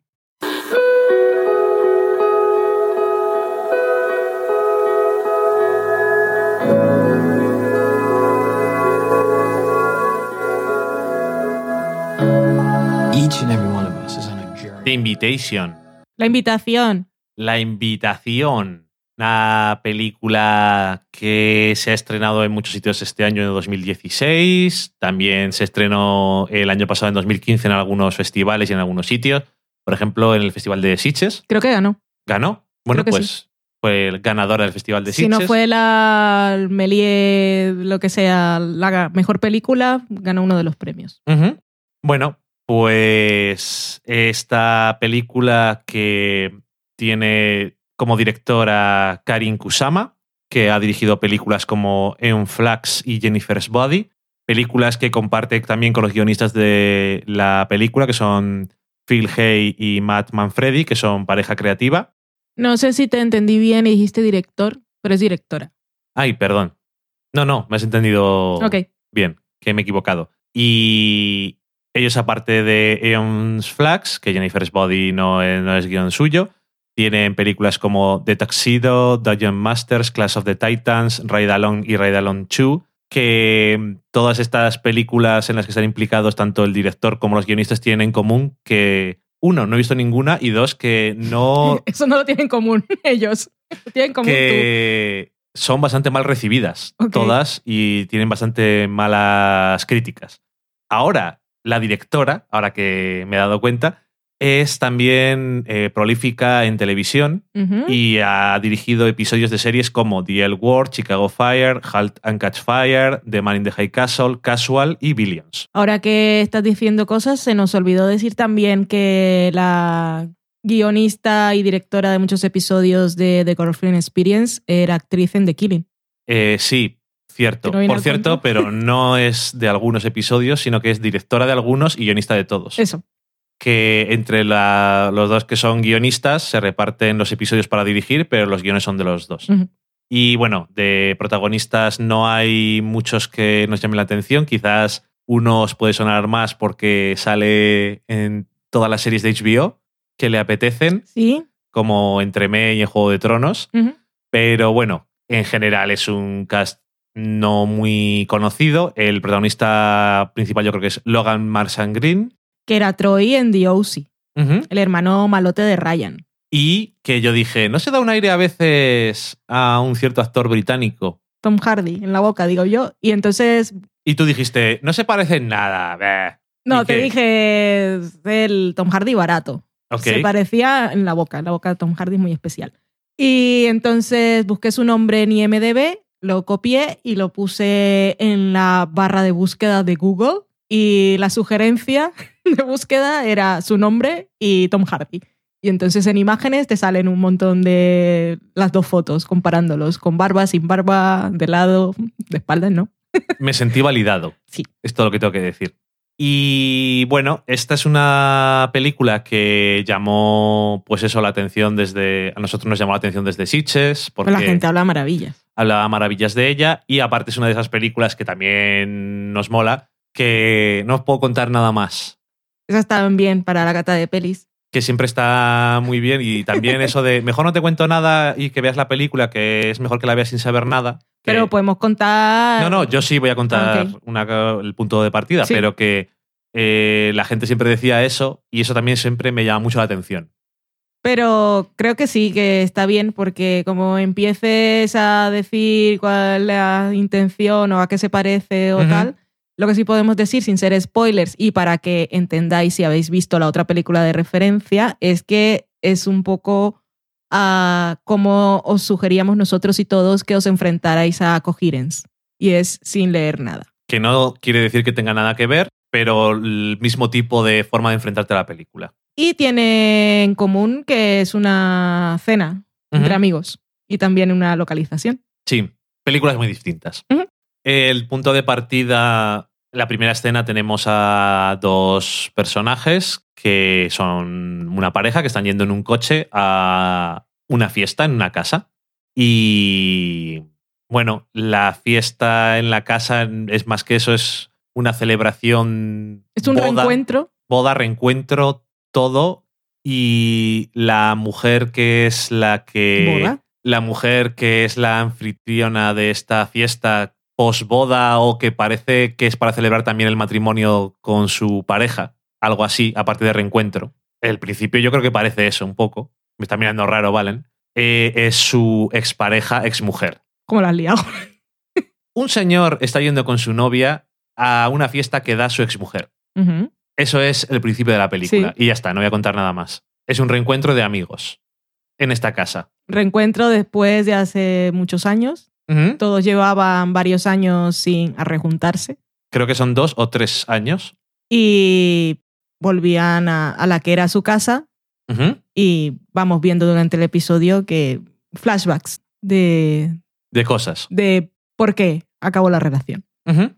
Y, y bueno, pues eso. Aparte de que me haya liado yo o no, tampoco es mejor no contar nada más. Porque yo creo que enseguida empiezan a pasar cosas que es mejor que no sepas. Eh, la peli está bien. Creo que tiene una idea curiosa. Y yo creo que me hubieran gustado otros giros distintos, pero creo que está bien rodada. Creo que tiene muy bien hecha la atmósfera y cómo conseguir transmitir una sensación, especialmente la del protagonista, que es el que pasamos más tiempo con, pasamos más tiempo con él y sus sensaciones y lo que ve. Pero me decepcionó un poco porque yo mismo me había hecho hype. ¿Ok? Eso no se puede hacer. Porque como todo el mundo, ay, cómo mola y no sé qué. Y yo digo, pues igual sí. Y que no, y que no le estoy diciendo que sea mala película ni que esté mal ni nada. Me gustó la película, pero yo creo que mm, me hubiera gustado un pelín más. Algo, algo le falta para mí. No sé. Que tampoco quiero entrar en detalles. O sea, a mí me gustó, asumo que bastante más que a ti. A mí me gustó mucho. Eh, creo que te, te transmite bien el tono que tendrá la película ya desde el camino en el Ujú. que van en el coche el protagonista y su novia, en el que atropellan un animalico y ahí se pone la cosa un poco oscura y llegan a la casa y el, vemos toda la historia a través de los ojos del protagonista y el protagonista está claramente paranoico y él tiene la sensación de que algo no va bien. Y la película sí puede que la resolución en tercer acto, que tiene, tiene un giro, mm, es que no, no, no sé decir si es, el, si es el mejor o si es el que me esperaba, pero, pero creo que sí me satisface precisamente porque no era el que me esperaba. Yo. Me sorprendió. A mí me sorprendió que no me sorprendiera. Pero a mí me sorprendió precisamente porque no era lo que esperaba. Ok, no sé. A mí el. Y creo que también hay una intención en que sea una cena en, en Los Ángeles, en Hollywood, Sí. porque la gente es muy de apariencias y, y es un poco como debe ser la cena de gente que tiene dinero ahí. Gente Sí. falsa y y cosas con dinero y el vino carísimo. Ujú. todo apariencias y no sé. Como la gente que creo que seguramente fue ahí donde empezaron a tomar los batidos de Kale. Seguro, seguro. No sé, eso, que a mí el clímax se me queda un poco suave. O no sé, parece que le falta un algo. Porque creo que la película construye bien la tensión y va dejando siempre en ascensión las sensaciones del protagonista, pero creo que el tercer acto o el clímax de la película, yo creo que es más, es no vive las expectativas, Mm. no cumple las expectativas que estaba dejando. No sé, No sé, a mí me gustó cómo, cómo construye la tensión, cómo transmite la paranoia y creo que en el fondo también hay una intención de crítica sátira a la sociedad de, de Los Ángeles. Bien, eso me parece, me parece una, una lectura interesante que a lo mejor no es necesario, de hecho, que mm, ahonde más en ella, Mm. porque la película tampoco es de eso en la superficie, pero creo que es un elemento interesante viendo la película y no tengo problema con él. De hecho, eso, ahora que lo dices, es- a mí no me lo... No sé si me distraje con el resto de las cosas demasiado como para captar eso Ok. pero tampoco es su objetivo principal, pero sí, es interesante pensar en ello. Pero bueno, que la veáis. En Madrid también se pudo ver en la muestra Sci-Fi. Es una película que, bueno, que a la gente le gusta y de la que habréis escuchado ya hablar mucho y seguramente seguiréis escuchando hablar. Así que si tenéis la oportunidad, pues vedla. Ok. Dejamos la cata de pelis y nos vamos a la cocina.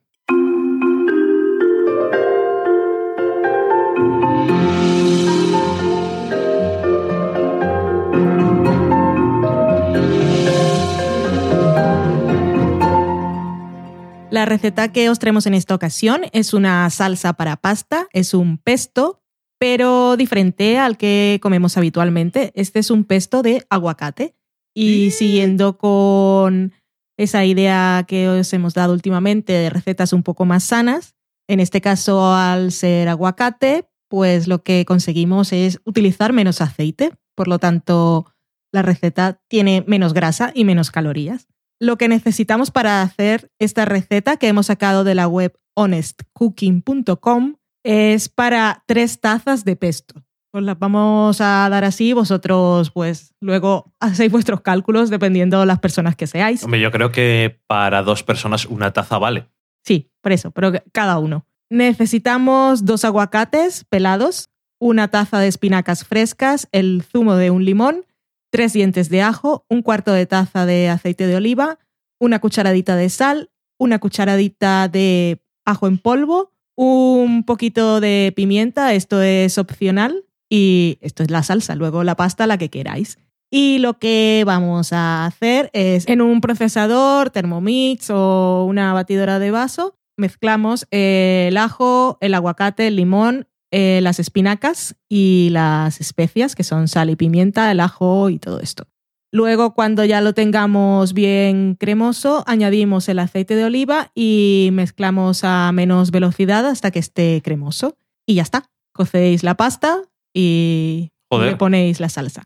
Luego, si queréis darle un punto más de pesto, podéis añadir en lugar de las espinacas hojas de albahaca o mezclar espinacas y albahaca. Pero así tal cual, pesto de aguacate y espinacas es suficiente. Qué guay. Y así eso también podéis incluir los piñones si queréis. Pero así tal como está, es cremosito y sabrosito. Pues muy guay. Y esa es la receta que os recomendamos hoy. Ya nos diréis si la probáis. Nos vamos a la sobremesa.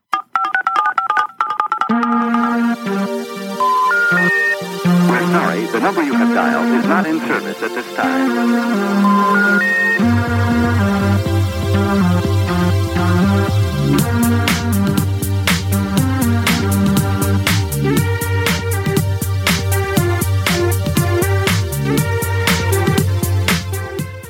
Que os estamos dando recetitas sanas en la cocina durante estos meses porque pronto es muy posible que llegue la amenaza fantasma con un nuevo libro calórico de recetas de series de televisión por tema aún por anunciar, pero no nos adelantemos a los acontecimientos. Estamos aquí en la sobremesa, sentados en los sofás, en los sillones, en cojines en el suelo, hay algunos apoyados en la pared y sentados en el suelo porque somos muchos, pero estamos muy cómodos y como es Burgos, pues no pasamos calor, sobre todo en nuestra casa, que mantenemos la temperatura fresquita. Bueno, no hace frío tampoco, ¿no? No, pero no es como en casa de tu mami, que nos reunimos cinco y ya sube la temperatura. Es que tienen calefacción central. Eso es, nosotros la controlamos. Sí, además no Y tenemos, no, tenemos, no tenemos dinero para tener calor. Pues eso, sobremesa. Vamos a repasar lo que nos habéis dicho durante esta semana. Empezamos, como siempre, que nos gusta, porque es donde más habláis, por el pajarito, Twitter. ¡Pajarito! Eh, hablando de pajaritos. ¿Qué? Vanessa, que es Bulma Salgueiro, dice: Creo que este domingo haré pollo a la Kiev según la receta del sofá a la cocina. Madre mía, Yo ¿cómo hago lo uno-? Yo hago uno parecido a ver qué tal sale. Le salió bien, spoiler. Elena Asensio, que es Elena Polare, dice: Ayer hice las galletas de coco y plátano que hablaban en del sofá a la cocina. Me salieron buenas, pero demasiado gorditas y blandas. Eso pasa porque como no se expanden ni nada, hay que hacerlas planitas, tal como queremos que sean. Como una digestive, un poquito más pequeñas, pues tal cual. Sí, que tienes que hacer la forma de la masa cuando las metes al horno como crees que tiene que ser una galleta. No tienes que pensar que se va. Una cookie planita. Ujú. Adrián CG nos decía: Es Fortitude. Gracias. Así se llama la serie cuyo nombre no recordaron cuando hablaban de Trap. No es Perseverance. No. Pero bueno, yo estaba por ahí. Iba bien. Daniel Roca decía muy feliz de haberle devuelto del sofá a la cocina una de las muchas buenas recomendaciones que me han hecho con Mustang. Gracias. Por siempre. Eso sí, Ay, socorro. no le des las gracias todavía. A ver, perdón, me anticipé. Para variar, tengo un pequeño problema con la música. La música original no me pega con la historia. No es que sea inadecuada, pero es un poco estándar. Los momentos musicales más potentes son el del fútbol, que casi funciona como corto, y la boda. Pues te voy a pasar Daniel Roca, si no me acuerdo y de alguna forma te interesa. ah, escuché un podcast en el que entrevistaban a la directora, que es un podcast que, por cierto, descubrí hace poco, que graban en la DGA, que es la Asociación de Directores en Estados Unidos, y hablaba eh, hacia el final sobre la música, sus intenciones y decía alguna cosilla, que igual, bueno, me gustaría que lo escucharas para que luego nos dijeras la contrarrespuesta, contrarrespuesta, Eh, ok. la réplica. Contrarrespuestas aparte, también decía, por vuestra respuesta a lo de Louis, creo que no habéis visto las noticias sobre la probable no continuación de la serie. Así era. Así era. Diego, que es Dai Miller, decía, una película en la que se ve mucho la influencia de Rebecca es Crimson Peak por si tenéis curiosidad. No es perfecta, pero visualmente es una maravilla y Jessica Chastain hace un papelón. Ya le respondimos que ya la hemos visto, pero no la hemos comentado como otras muchas películas. Que... Las tenemos allí en el cajón de reserva Para por si acaso. para cuando no tengamos tiempo. Carmen Moreno y Daniel Roca estaban un poco haciendo apología de love. Apología del love. Decía Del odio. Carmen Moreno que le gustaba mucho a la compañera de piso, quiere una serie para ella. A mí me ha gustado mucho, pero la gente la puso de mal. Daniel Roca decía, a mí me gusta mucho y el capítulo de la cita dio para mucho. Y el grupito de frikis que se reúnen para inventarse canciones también, le gustó ese episodio. Dice Carmen que eso es algo que le dio mucha envidia y que cree que debe aprender a cantar barra tocar instrumentos para poder hacerlo. Quiere reunirse con los amigos para componer canciones. ¿Y quién no? Nosotros componemos canciones. Y digo, diariamente. digo componemos de una forma muy, Versos. muy ligera. Estribillos. Sobre todo tú, a mí me gusta más llegar hasta el final. Pero tú, cuando paso de la siguiente estrofa, dices, socorro, ¿qué está pasando? Yo digo un par de versos. El tercero, igual el tercero llego, pero el cuarto ya no me rima. Eh, ah, por cierto, decir que el sábado 16 de abril de 2016, Ujú. a las 8 de la tarde, en Burgos, en un bar que se llama Bar de Blas, que está en la calle La Puebla 29, Ujú. cuenta información. Eh, vamos a estar en directo grabando un podcast que se graba allí creo que cada 15 días. Sí. Que se llama Supermedianías y que nos han invitado a ser los, valga la redundancia, invitados del programa. Así que nada, estaremos allí hablando. Mm, por lo que he visto, tienen unas duraciones muy estándar. Supongo que no han contado con que nosotros se nos puede ir mucho la pinza, pero intentaré contenerme. Así que si hay alguien que nos escucha en Burgos y escucha esto antes o sigue nuestro Twitter y se acerca, que por favor nos salude. Sí, que siempre nos hace ilusión. Eh, Yune, que es Yune Duendecilla, decía que Kiratsu en iTunes soy yo. Muy bien. Secreto. Gracias. También Daniel Roca decía, qué grande el episodio final de Girls. Y yo digo, Quedan ¿qué, dos. ¿qué quieres decir con episodio final? Quedan ¿Será? dos, ¿verdad? Sí, ¿Ah? será el último. Ah. Pero como dice episodio final, no ah, sé si- que igual tuvo un lapsus. o a lo mejor, sí, o a lo mejor se pensaba que era el último. Ok. Como se acabó Togetherness, dice, pues ya también. Mm, mm. Pero no, va a tener 10 y sí, este año está muy bien la serie, pero vamos, que como ya dijimos el programa pasado o hace un par de programas, Girls no ha mejorado sustancialmente con respecto al año anterior, porque el año anterior también estaba bien. Sí, Entonces, pero para mejor. nosotros, sí, la verdad es que este año está, está interesante y, y chungo y gracioso y de- hay de, de todo, de todo un poco. Y Lina Dunham no le tiene ningún cariño a Hannah, a veces parece, pero yo creo que sí. Sí, el último episodio, el final, me sorprendió y me gustó verla sonreír. Y en ese último episodio también se le a las cuatro protagonistas se les dicen verdades a la cara, que queda muy bien. Sí, que no les viene mal. Mm.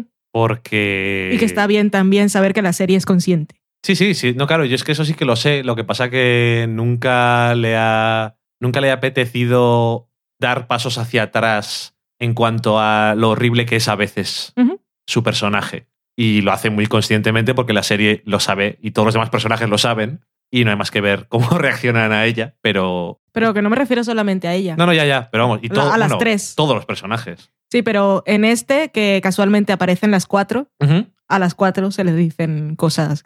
Que sí, que casualmente aparecen las cuatro, por cierto, porque no siempre pasa eso. Y con eso termino Twitter. Cortito esta semana y tengo un mensaje en Evox que decía, es, eh, bueno, es de Sispis, ¿Cómo? S-S-I-S-P-I-S-S. ¿Cómo es entonces? Sispis. Ok. Sí, spitz. Decía, estoy de acuerdo con el comentario previo, se oye perfecto y se no, no se nota ninguna ¿Cuál es diferencia. el comentario previo? Uno que leímos la semana pasada, que decía que se oía muy bien, pero que no había oído ronroneos de Loki. Ya le dijimos Ok. que no, que eso no va a pasar. Y decía, gracias por vuestra dedicación, besos. Besos. Smack, smack. Y decir que últimamente es un poco tal que así, pero bueno, esta vez os lo voy a preguntar otra vez. ¿Se oye bien? Porque hemos metido una cosa nueva. Sí. Es una pieza de equipación Que llega de Holanda. que esperamos que haga que se escuche todavía mejor. Y bueno, por ahora parece que está haciendo lo que tiene que hacer y es un preamplificador y cuando después subimos el volumen, pues como parte de un nivel más alto, pues se estropea menos. Ya veremos, porque no hemos hecho prueba. ¿Qué No. nos ha llegado hoy? Pero nos hemos tirado ahí a la aventura. Se está grabando. Eh, Eso es importante. A ver cómo se oye y ya me lo volvéis a decir y prometo ya no tener que volver a preguntaros este tipo de cosas Y, técnicas. y así eso lo escuchas tú. Hombre, yo por supuesto me daré cuenta, pero me gusta saber si la gente se entera o no. Porque yo ya sabes que soy un poco tiquismiquis. Que sí. Continúa. ¿Por qué te metes conmigo? Porque es muy divertido. No puedo continuar, ya he terminado. ¿Ya has terminado? ¿No tenemos nada más? No tengo nada más. Pues se acabó el programa.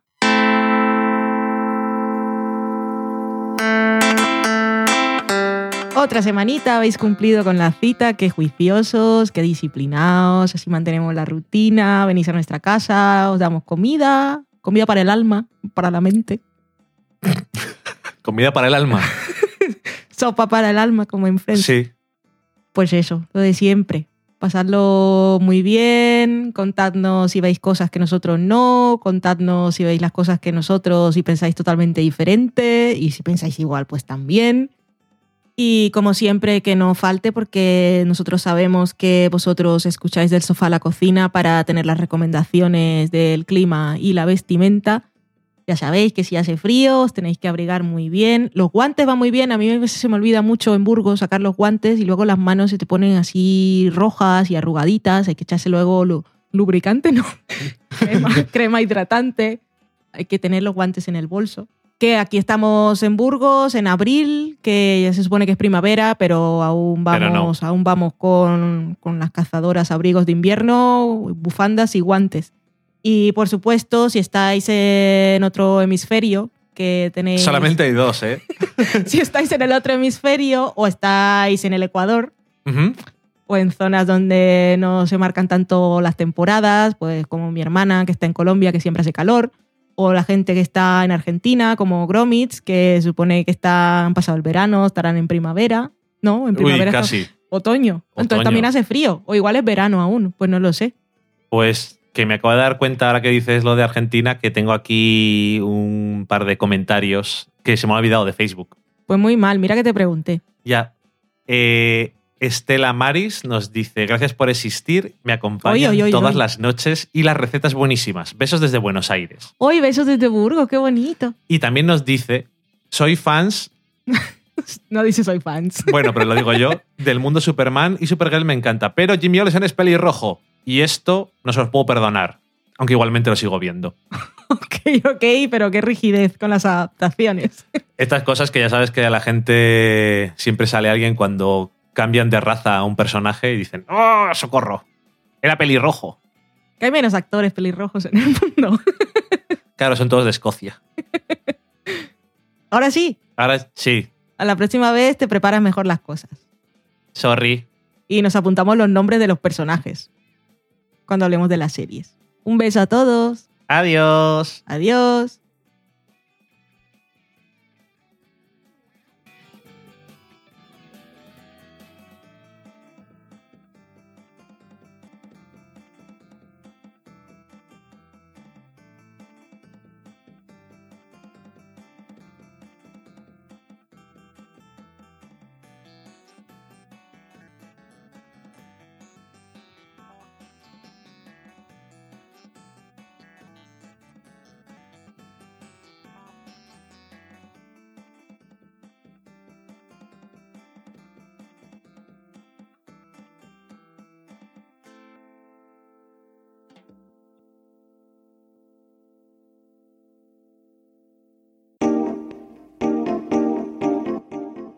Acabáis de saborear un programa del podcast Del sofá a la cocina.